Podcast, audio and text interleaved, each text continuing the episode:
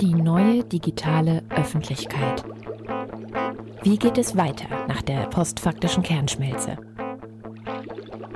Folge 1 Imagined Communities. Herzlich willkommen zum PICT Podcast. Ich bin Barbara Streidel und heute geht es um das Thema Imagined Communities nach dem Autor Benedict Anderson und darüber spreche ich mit dir, mit Frederik Fischer. Hallo Barbara. Hallo Frederik. Ja, wenn man das Buch äh, Imagined Communities von Benedict Anderson liest, das ist ja schon ein wenig in die Jahre gekommen, hat er 83 geschrieben, aber ist immer noch gültig. Und wenn man das liest, ähm, das ahnt man ja schon, wenn man den Titel nur sieht, sind Nationen so eher eigentlich nichts als bloße Einbildung, also eben Imagined Communities. Frederik, was genau meint er denn damit? Ja, Benedict Anderson versteht Nationen eben nicht als irgendwas, was natürlich gewachsen ist, sondern als ein äh, imaginäres Konstrukt, also etwas, was wir quasi im Kopf zusammenbauen. Und bevor wir die Imagine Community der Nationalstaaten äh, hatten, gab es schon andere Imagine Communities, nämlich zum Beispiel die religiösen Gemeinschaften oder halt die Dynastien der, der Adelsgeschlechter. Also insofern ist es nichts Neues, aber etwas, was in verschiedenen Formen einen enormen Einfluss hat ja, auf das Weltgeschehen und sich jetzt gerade wieder stark im Wandel befindet, natürlich, nicht zuletzt durch das Internet. Du hast ja vor ungefähr einem Jahr einen Text von Benedict Anderson gepickt und bevor wir jetzt gleich weiter über Benedict Anderson sprechen, hören wir uns mal eine Biografie von ihm an. Benedict Anderson wurde sein Forschungsbereich in die Wiege gelegt. Er wurde 1936 im chinesischen Kunming geboren, wo sein englisch-irischer Vater im Auftrag des Empire Steuern von den Chinesen eintrieb.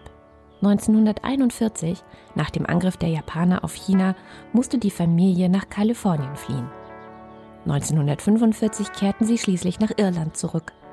In Irland fühlte sich Benedict Anderson jedoch nie richtig zu Hause.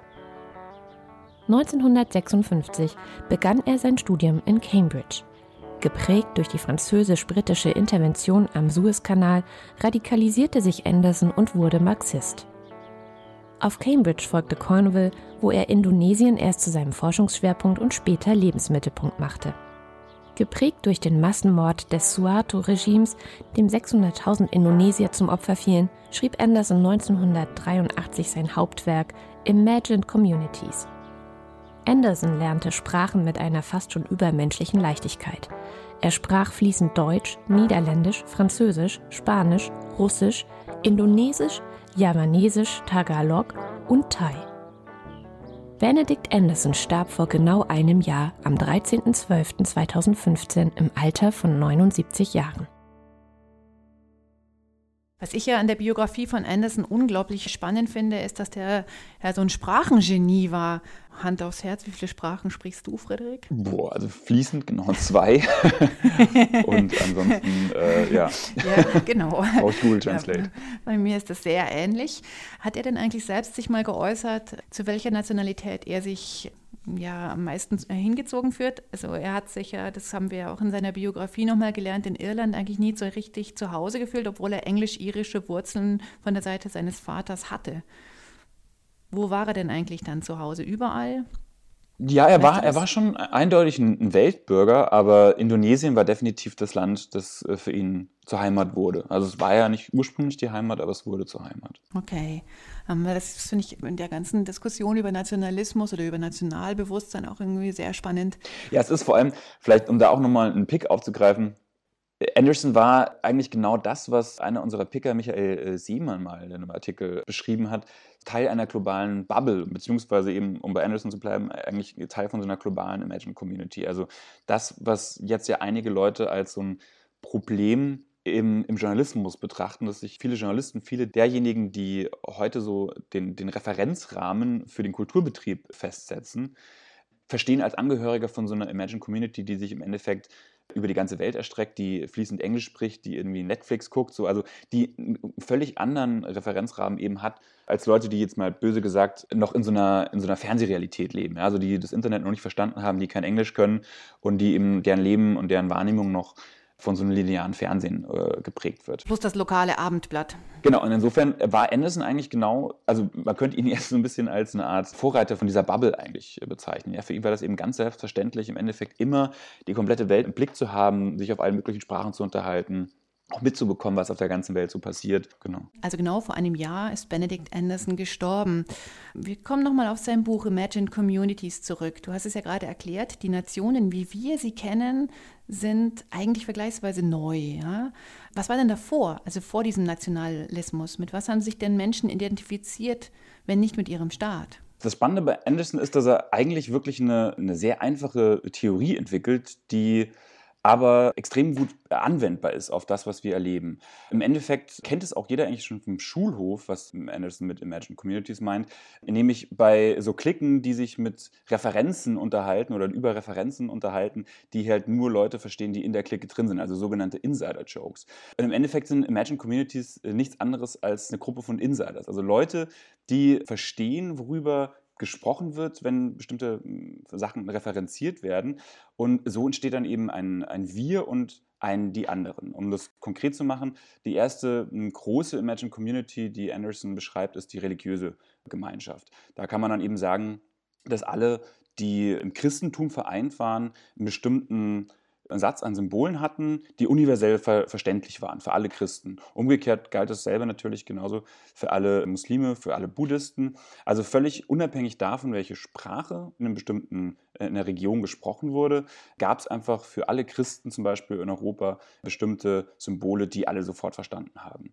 Das setzt sich dann später fort in den sogenannten Dynastien, also Dynastic Realm nennt es Benedict Anderson, also im Endeffekt die Dynastien wo dann eben nicht mehr ähm, die Religion im Vordergrund steht, sondern ja, die, die bestimmte, eine bestimmte Herrschaftsklasse. Und äh, die waren ja, wie wir wissen, eine Ausdehnung der Macht durch, durch Heirat und Fortpflanzung. Und äh, die Herrschaftshäuser damals, die haben sich eben durch Heirat und durch Fortpflanzung, durch verschiedene Verwandtschaftsverhältnisse auch über äh, alle Ländergrenzen hinweg eigentlich verbreitet. Innerhalb der Herrschaftsklassen gab es aber, oder der, dieser Dynastien, gab es aber eben auch wieder diese, diesen Satz an Symbolen, an Gemeinsamkeiten, an Bräuchen, die innerhalb dieser Dynastien verstanden wurden, außerhalb nicht. Und so ist auch wieder eine Imagine Community entstanden, nämlich die Leute, die eben verstanden haben, was diese Symbole bedeuten innerhalb einer Dynastie und die anderen, die außerhalb stehen, die diese Symbole nicht verstehen. Das kann man ja total schön sich vorstellen. Muss man ja nur so eine Serie wie Game of Thrones anschauen. Ja? Da hast du die einzelnen Häuser und dann rennen die Leute alle dem Haus Lannister nach oder dem Haus Stark nach. Also wer jetzt da kein Fan ist, der googelt es einfach nach, was Sehr schöner diese Vergleich. Häuser sind. Aber da ist es ja genauso. Also das heißt, es ist eins zu eins diese Nachbildung. Es gab halt eben nicht ein vereinigtes Deutschland oder gar ein Europa, sondern eben so, so ein Fleckerlteppich. Das Erstaunliche ist ja, dass wir immer das äh, Gefühl haben, es ist immer schon so gewesen. Also dass die Landkarte immer schon so aussah, wie sie jetzt aussieht. Naja, Grenzen ein bisschen hin und her geschoben, aber es ist immer schon dieses Deutschland gab, dieses Frankreich gab daneben, die skandinavischen Länder und so weiter. Aber das ist ja noch gar nicht so lange. Also in Deutschland wissen wir ja, dass das ganz, ganz, ganz lange ein, ja, ein Fleckerlteppich war von allerlei Fürstenhäusern und so weiter. Jetzt hören wir uns mal ein ganz kurzes Zitat aus dem Buch Imagine Communities von Benedict Anderson an, wo es um den Bedeutungsverlust von Religion und dem Aufkommen des Nationalismus geht. In Western Europe, the 18th century marks not only the dawn of the age of nationalism, but the dusk of religious modes of thoughts. Frederik, wie entsteht denn Ende des 18. Jahrhunderts der, der Nationalismus, den wir heute auch kennen? Ja, Anderson führt das zurück auf die Zeitung und denkt die Zeitung eben immer gleich zusammen mit dem Kapitalismus.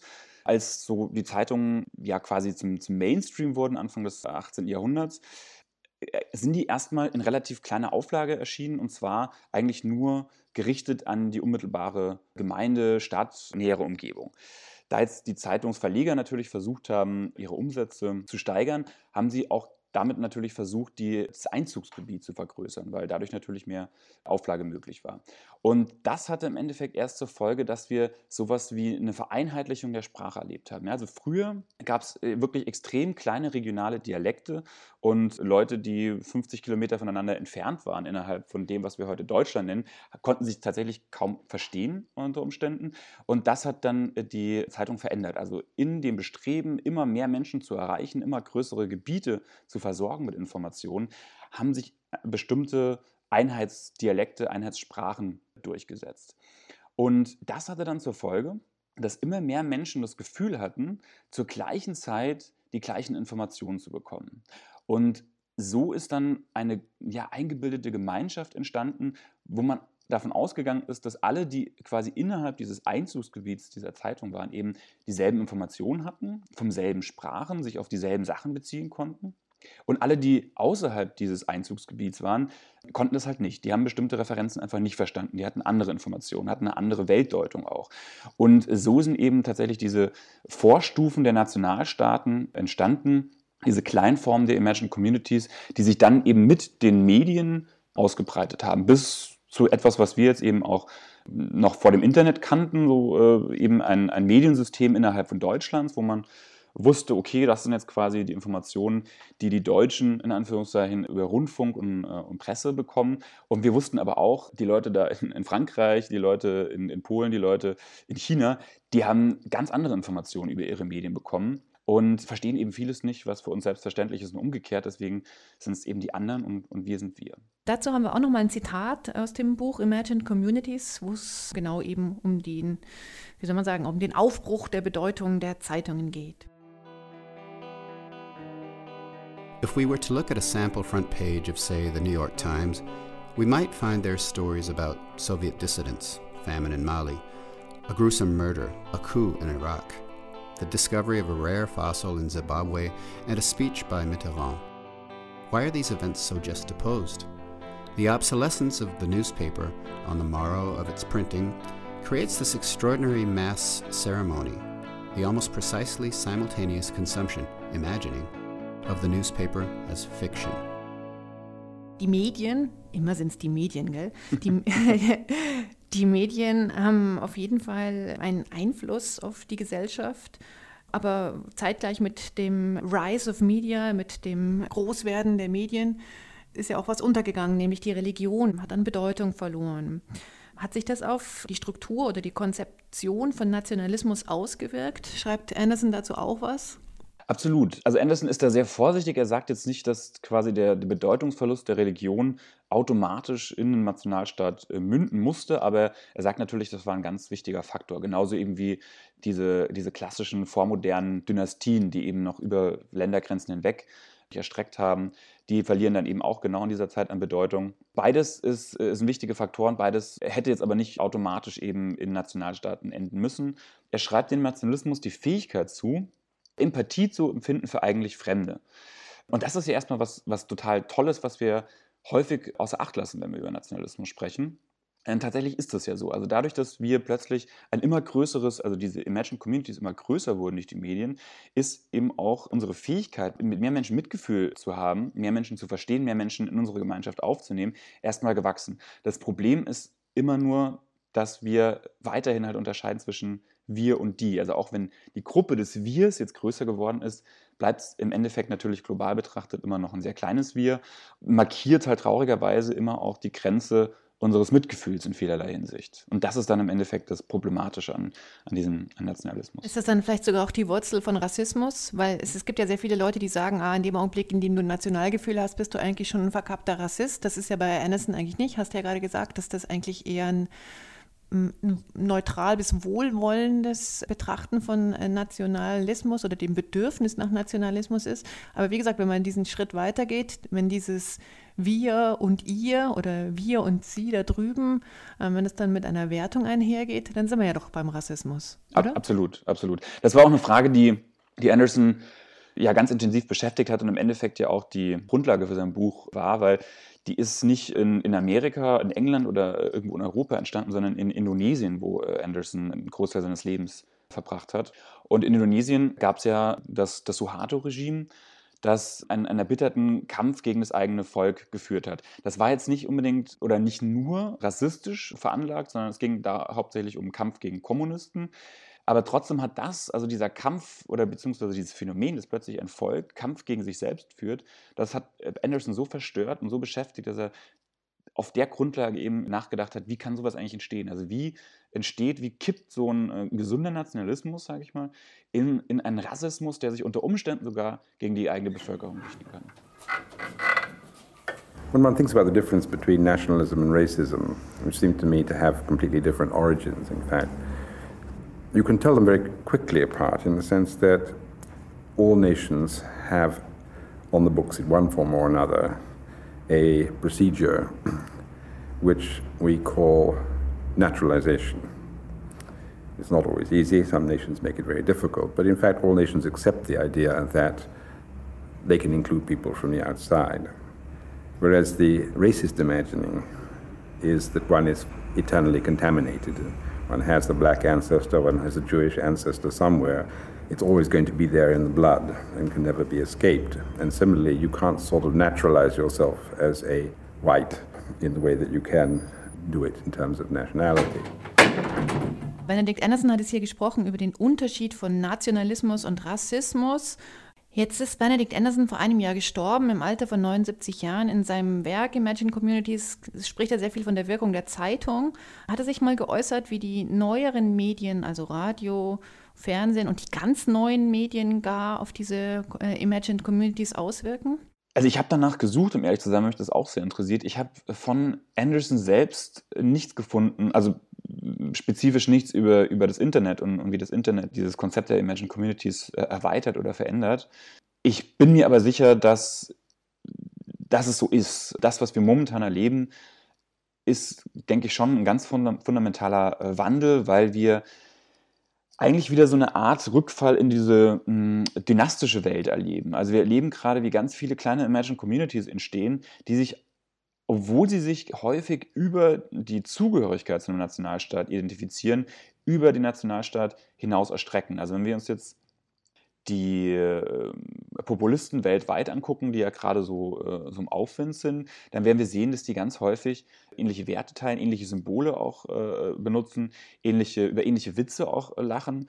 Und viele von diesen Symbolen sind nur dieser In-Group quasi, also diesen Leuten, die sich in diesen Facebook-Gruppen zum Beispiel, die sich in Messaging-Gruppen äh, aufhalten, zugänglich und verständlich und äh, den Leuten, die außerhalb drauf gucken, eben nicht. Und ganz häufig ist das nochmal ja, begrenzt auf, äh, auf Nationalstaaten. Also deutsche Populisten haben natürlich nochmal hm, bestimmte Symbole und Referenzen, die eben nur innerhalb von Deutschland verstanden werden können. Aber es gibt eben auch viele Phänomene, die jetzt über die Nationalstaaten hinausreichen. Also wir haben das ja gerade mit Trump gemerkt.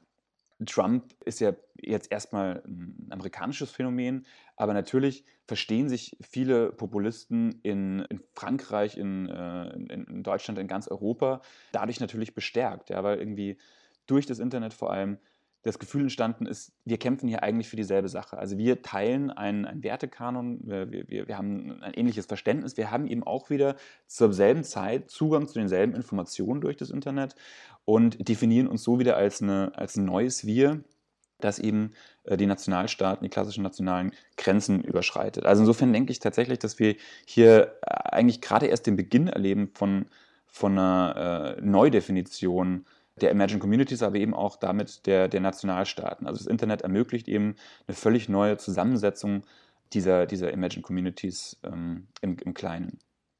Jetzt hast du ja jede Menge eher hm, problematische, nenne ich das jetzt mal, Beispiele genannt, eben die Trump-Community oder die Community von populistischen, zum Beispiel europäischen Parteien, die irgendwie weltweit Zuspruch finden. Gibt es dann eigentlich auch ein paar gute, neue Imagine Communities, die das Internet ermöglicht? Absolut, absolut. Also im Endeffekt äh, holt es ja jede Interessensgemeinschaft ab. Also ich habe zum Beispiel im Internet auch einen Text gefunden, der das Argument vertritt, dass die Imagine Communities auch der Schulenbewegung zum Beispiel mh, zu einem schnelleren Durchbruch verholfen haben, als das vor ja, modernen Medien möglich gewesen wäre. Also dadurch, dass sich bestimmte Interessensgruppen, Menschen, die sich über bestimmte Werte, über bestimmte gemeinsame Interessen eben definieren, im Internet zusammenfinden können und dort eben auch wieder so Informationsmikrokosmen schaffen können. Also wieder so Räume, wo gefühlt alle zur selben Zeit die gleichen Informationen haben. Also wir immer irgendwie davon ausgehen können, dass andere schon wissen, wovon ich spreche, wenn ich äh, über bestimmte äh, Meldungen äh, spreche. So sind neue äh, Imagine Communities entstanden und so sind ganz viele Gruppen, die vorher das Gefühl hatten, eigentlich äh, marginalisiert zu sein äh, und auch gar keinen Ausweg aus dieser Marginalisierung äh, zu sehen, die haben äh, so das Gefühl bekommen, Teil einer größeren Gruppe zu sein, einer Gruppe, die viel größer ist, als sie angenommen haben und damit natürlich eine Menge Selbstbewusstsein bekommen auch, und auch politische Macht, weil sie eben äh, ja, organisiert ganz anders Interessen vertreten können als vorher. Also insofern ist diese Imagine Community, wie Anderson sagt, eine, eine, eine, neutrale, eine wertneutrale ähm, Angelegenheit eigentlich. Also sie kann zum Guten verwendet werden, sie kann zum Schlechten verwendet werden. Aufschrei, würdest du sagen, war das eine Imagine Community? Ja, spontan würde ich sagen, Aufschrei war ein ganz großes Ereignis innerhalb einer Imagine Community, die es vorher auch schon gab.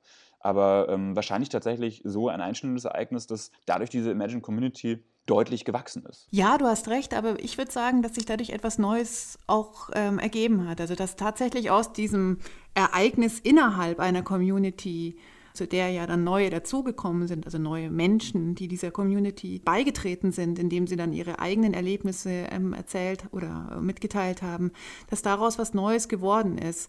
Ähm, ich bin ja doch auf auch vielen so frauenpolitischen Gesprächsrunden bin ich oft zugange ähm, und da ist dann schon jetzt ein wenig abgeschwächter, als es vielleicht noch im vergangenen Jahr gewesen ist, schon eine Form Gemeinschaft, die sich über Aufschrei labelt.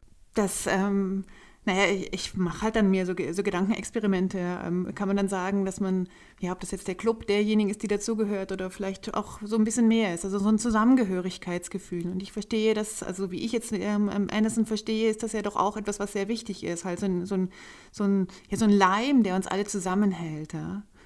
Absolut, absolut. Und ich glaube, Aufschrei ist insofern auch ein, gutes Phänomen, weil Aufschrei galt ja auch als ein Twitter-Phänomen. Also äh, als etwas, was nicht mehr über die klassischen Medien in die Welt gesetzt wurde, sondern die Medien haben auf etwas reagiert, was originär im Internet entstanden ist. Das zeigt, glaube ich, ganz gut, dass wir hier tatsächlich von so einer kleinen äh, Zeitenwende stehen, weil Benedict, also ähm, äh, Anderson, ähm, diesen, diese Imagine Communities ja sehr eng mit den klassischen Mediensystemen verbunden hat, also in erster Linie eben den Zeitungen. Und wir hier gerade erleben, dass die massiv an Bedeutung verlieren. Also diese klassischen Gatekeeper, diese Vermittler, Journalisten alter Schule, die eben irgendwie morgens sich zusammengesetzt haben in, äh, in den Redaktionssitzungen und dann eben mit dem Anspruch, die Welt zu erklären, dann das Programm gemacht haben, die, die sind ja eben schon lange nicht mehr die einzigen, ähm, die, äh, ja, die, die Themen setzen. Jetzt haben wir das, das, die Zugehörigkeit zu Religionen, zu Königshäusern, zu Dynastien ähm, und auch zu Nationalitäten, zu Nationalstaaten so ein bisschen überwunden, nenne ich das jetzt mal. Ja? Ähm, gilt natürlich nicht für alle Menschen, soll sich jetzt niemand angepisst fühlen, aber der Trend verändert sich. Ja? Und diese Ideen, die hinter diesen jetzt ähm, einigermaßen überwundenen Gemeinschaften steckte, die war ja eigentlich gut. Ja? Also die, das Christentum sollte den Leuten erstmal ein Rat und ein, ein, ein, ein Trost sein. Ähm, was dann äh, daraus wurde an einigen Stellen ist nicht immer gut gewesen. Ja? Zum Beispiel Ablass ist nicht gut, Kreuzzüge finde ich auch nicht gut ähm, oder wie mit Menschen, die sich nicht dazugehörig ähm, fühlen wollten, gemacht wurde, das finde ich auch nicht gut. Ähm, jetzt haben wir diese neue ähm, Gemeinschaft, das Internet. Wie können wir es denn schaffen, dass das nicht auch wieder schlechter wird als besser? Verstehst du? Ja, mm, ist natürlich eine, eine ganz, ganz große und entscheidende Frage, auf die ich ehrlich gesagt keine äh, Antwort habe. Also ich kann auch nur beobachten, dass wir ja leider gerade so, die, also viele Errungenschaften, viele, viele neue Freiheiten, die wir äh, gewonnen haben, oder beziehungsweise anders gesagt, vieles, was eben einige Leute als Freiheit äh, betrachten, empfinden halt andere Leute als Angriff auf, auf ihre Freiheit oder auf ihre äh, Identität. Und ähm, ich denke, damit müssen wir erst umzugehen lernen und ähm, das wird das Internet natürlich verändern. Das ist aber gleichzeitig natürlich auch der Beweis für, für den Durchbruch des Internets als, als tatsächlich ja, Schichten äh, und, und, und, und, Nationen umspannendes und überschreitendes äh, Medium. Ähm, Nee, das ist irgendwie zu verkopft, glaube ich. Das ist gar nicht verkopft, das stimmt schon. Das Internet ermöglicht da jetzt irgendwie fern von all diesen Merkmalen, die doch an anderen Stellen so wahnsinnig wichtig sind, wie sozialer Status, Herkunft, Standort und so weiter, ermöglicht es doch so quasi wie so ein Reset, ja. Du kannst nochmal neu dich einer, ähm, einer Gemeinschaft zufügen. Ja? Das ist ja auch immer das, was das, das junge, neue Medium da äh, gelten die alten Regeln vielleicht erstmal nicht. Ähm, nun gibt es aber doch schon die anderen Sachen, die so passieren. Die gibt es halt trotzdem, die negativen Seiten. Also wo das kippt, ja, also wo das ganze Gute ähm, zu was ganz Schlechtem wird, ja. Und ich erinnere mich zum Beispiel, als ich damals angefangen hatte bei jetzt.de, bei der Community der Süddeutschen Zeitung ähm, vor so rund 15 Jahren äh, zu arbeiten, die aufgebaut wird, haben wir uns dann manchmal gefragt, was machen wir denn, oh Gott, wenn äh, wir nicht mitkriegen, dass sich auf der Website ein Club von Rechtsradikalen gründet, die darüber ihre Kontakte und ihre, ihre Pläne machen. Und wir, wir kriegen das halt gar nicht mit, ja, weil wir es einfach nicht sehen, weil es groß ist. Ja. Das ist ja wie mit all den möglichen Plattformen, die man so anbietet. Wann gibt es, ja? Wann hat man das Gefühl, okay, das ist es jetzt nicht mehr? Ja, super, super spannende Frage. Eine, eine Lesart von, von der Entwicklung, die Anderson ähm, aufzeigt, also von der, von der Religion über die Dynastien hin zu den Medien, ist ja auch, dass die Herrscherfigur immer impotenter wirkt quasi. Also man fängt quasi an mit äh, einem allmächtigen Gott dann tritt der Gott in den Hintergrund. Man hat plötzlich äh, Herrscher, weltliche Herrscher, die sich aber quasi als Gott gleich äh, empfinden oder als von Gott gesandt empfinden. Das ist also schon mal irgendwie eine Herabstufung. Und dann haben wir halt noch die Medien so. Ähm, oder ja, im Endeffekt sind die Medien jetzt halt an, an die Stelle getreten, dieser Stimme, die einem eben erklärt, welchen Zielen man hinterherrennen soll äh, und, und, und, wie eben die Welt funktioniert. Und jetzt erleben wir gerade eine weitere Entmachtung, nämlich äh, die, die klassischen Medien, äh, werden auch nicht mehr akzeptiert als, als diese Stimme, die einfach diese Richtung vorgibt. Und stattdessen sehen wir jetzt tatsächlich, also im Endeffekt so einen vorläufigen Endpunkt dieser Entwicklung. Jeder ist jetzt äh, sein eigener Herr. Jeder kann jetzt sich selbst und eben seiner äh, unmittelbaren äh, Gemeinschaft diese Wege aufzeigen. Ob die jetzt, wie wir gerade sehen, ob die jetzt mit Fakten gedeckt sind oder nicht, ist dabei auch gar nicht mehr so entscheidend. Das kann was, was, was Gutes sein. Ja, es ist im Endeffekt ja schon etwas Emanzipatorisches, auch wenn wir das gerade als so eine Art Angriff auf die Freiheit erleben, was die Forderungen der Populisten betrifft. Es ist natürlich schon auch ein Beleg dafür, dass ja, jeder jetzt einfach dieses Ziel vorgeben kann für sich selbst, für seine Gemeinschaft. Ich glaube, der Punkt, wo es kippt, der entsteht immer dann, wenn neue Entwicklungen etwas Altes vernichten, ohne zeitgleich etwas Neues, Sinnstiftendes an diese Stelle zu setzen. Das haben wir eben mit der, mit der Religion erlebt, also wo dann auch viele ja, Reformbewegungen entstehen, die sagen so, ja, die Religion, ihr sagt, die Religion gibt es nicht mehr. Ich merke aber nicht, dass irgendjemand anders, irgendeine andere Kraft, irgendein anderes Phänomen mir so viel Orientierung gibt in meinem Leben. Deswegen gibt es ja jetzt durchaus wieder, gerade in Amerika, viele, die zurück zur Religion finden. Und was ähnliches könnte jetzt natürlich eben auch passieren, mit einem übersteigerten Nationalismus, der per se auch gar nichts Schlechtes ist, aber wenn Leute jetzt eben das Gefühl haben, die Moderne, äh, die Globalisierung, die entmachtet den Nationalismus, ohne mir gleichzeitig was Neues anzubieten als Identifikation, als, als, als Richtung, dann gehe ich doch lieber wieder zurück zu dem, was ich kenne und, und überhöhe das vielleicht. Ja? Also werde vielleicht extremer in dieser Gegenbewegung. Und vielleicht ist das tatsächlich so die Gefahr, die da besteht. Ja? Vielleicht, äh, und das wird ja auch durchaus diskutiert, vielleicht sind wir tatsächlich einfach zu schnell jetzt in eine, in eine Richtung äh, marschiert, haben einfach irgendwie behauptet, ja, der Nationalstaat ist überwunden, die Welt ist global und damit muss man sich auseinandersetzen und merken jetzt eben gerade, dass das für viele Menschen einfach nicht zutrifft. Die sehen das nicht als, äh, als sinnstiftend, äh, die können sich damit nicht identifizieren und sehen sich insofern tatsächlich hier bedroht und angegriffen und flüchten sich dann eben in etwas Altbekanntes. Und die Hoffnung bleibt jetzt natürlich, dass das nicht so überhöht wird, dass wir eben wirklich in, in, in dunkle Kapitel äh, zurückfallen. Hm.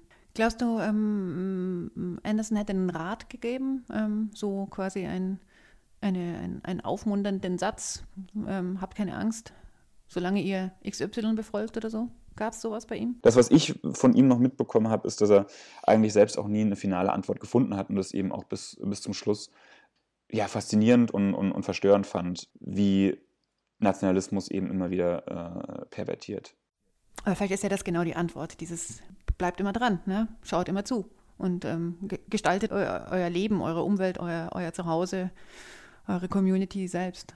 Vielleicht ist es genau das die Antwort. Es gibt nicht jemand, der das für euch alles macht, sondern ihr müsst es halt selber ja. machen. Klingt auf jeden Fall nach einer hm. guten Antwort. Frederika, vielen Dank. Ähm, ich habe sehr viel gelernt über Benedict Anderson und die Imagine Communities. Und wenn euch dieser Podcast gefallen hat, dann freuen wir uns über die gute Bewertung an den richtigen Stellen. Tschüss, Tschüss Barbara. Danke dir. Mach's gut. Die neue digitale Öffentlichkeit. Wie geht es weiter nach der postfaktischen Kernschmelze?